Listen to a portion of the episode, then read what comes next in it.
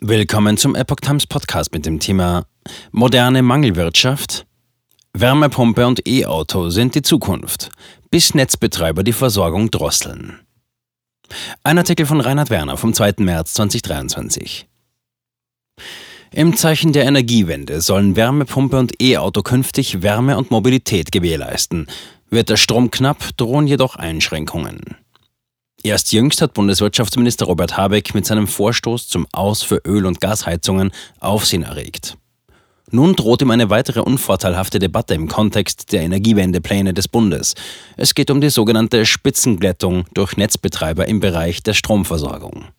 Dies könnte insbesondere die Nutzer von Wärmepumpen und E-Autos treffen und damit von Entwicklungen, zu deren Verwendung die Regierung Menschen aus Klimaschutzgründen gezielt motivieren will mehr Wärmepumpen verkauft, aber deutlich weniger als politisch gewollt. Ab 2035 sollen nach dem Willen der EU keine Autos mit Verbrennungsmotor mehr eine Zulassung für den Straßenverkehr erhalten. Dies soll dem E-Auto flächendeckend zum Durchbruch verhelfen. Bundesverkehrsminister Volker Wissing, FDP, unternimmt derzeit noch einen Versuch, die umstrittene Maßnahme zugunsten mit E-Fuels betriebener Verbrennungsmodelle zu relativieren. Unabhängig vom Erfolg dieser Bemühungen wird der Strombedarf im Bereich der Mobilität aber in jedem Fall erheblich steigen.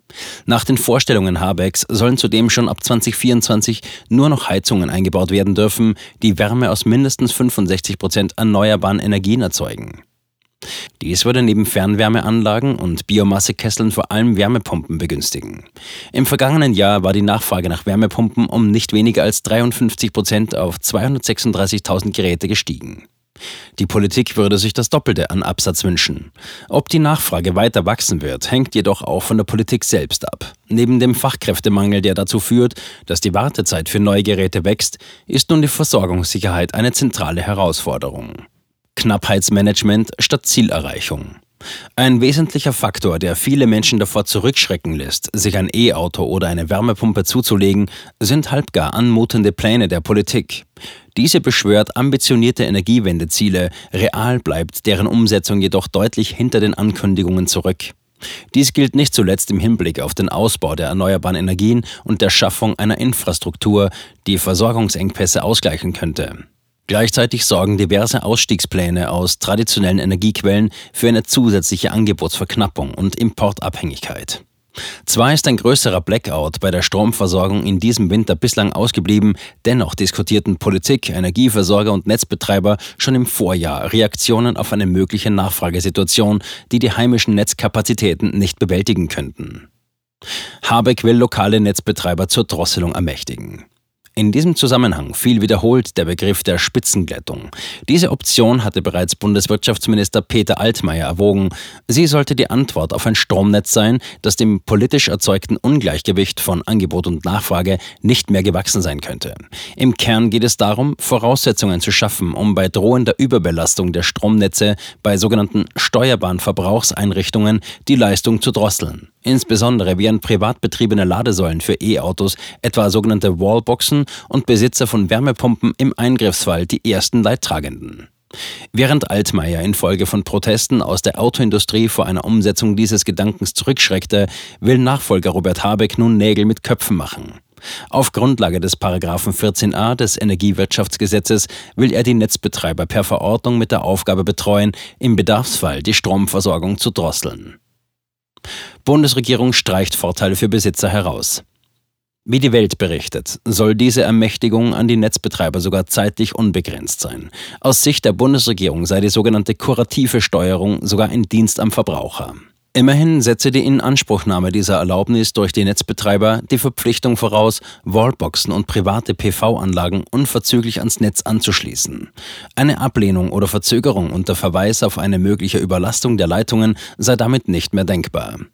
Zudem sei keine komplette Unterbrechung der Stromzufuhr gestattet.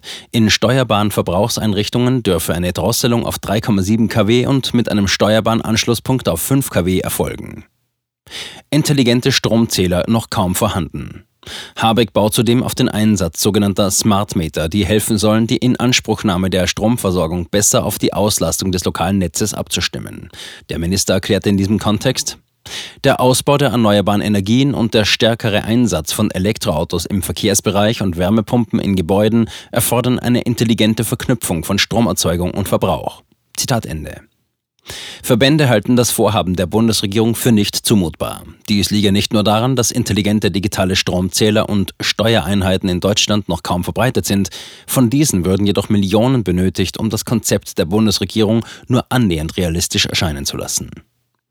Nachfrage nach Wärmepumpen und E-Autos könnten leiden. Die Verbandspräsidenten der Automobilindustrie VDA, der Wärmepumpenbranche BWP und der neuen Energieanbieter BNE haben sich in einem offenen Brief an den Präsidenten der Bundesnetzagentur Klaus Müller gewandt. Sie bezeichneten die geplante Ermächtigung der lokalen Netzbetreiber als überzogen und einseitig. Es seien erhebliche Einschränkungen für die Verbraucher zu befürchten. Vor allem könnte sich die Maßnahme als Eigentor für die Bundesregierung erweisen, wenn es um das Erreichen von Energiewendezielen gehe. Diese wolle die Zahl der verbauten Wärmepumpen in den nächsten sieben Jahren auf sechs Millionen verfünffachen. Die Zahl der zugelassenen E-Autos solle zeitgleich von einer auf 15 Millionen steigen. Beide Produkte seien jetzt schon erheblich teurer in der Anschaffung als ihre fossilen Vorgängermodelle. Sollte nun auch noch eine weitere Komforteinschränkung beim Gebrauch zu befürchten sein, könne dies die Kaufzurückhaltung der Verbraucher noch weiter bestärken. Verbände fordern Netzausbau statt Notfallmanagement. Ramona Popp von der Verbraucherzentrale Bundesverband VZBV plädierte dafür, den Notfall zu verhindern, statt Notfallmaßnahmen auszuweiten. Zeitvariable Stromtarife würden einen Anreiz zu angebotsangepasstem Ladeverhalten setzen. Robert Busch, Geschäftsführer des Bundesverbandes Neue Energiewirtschaft BNE, betont, anstatt die Leistung zu drosseln, sollten die Netzbetreiber den Netzausbau vorantreiben und die gefährdeten Netzstränge vorrangig digitalisieren. Zitat Ende. Die Verbände fordern in ihrem Schreiben an die Bundesnetzagentur zudem, die Zulässigkeit der kurativen Steuerung zu beschränken. Die zulässige mögliche Abregelung der Leistung sei zeitlich kumuliert an eine Obergrenze pro Jahr und Tag zu koppeln. Nur so bleibe Verbraucherverhalten planbar.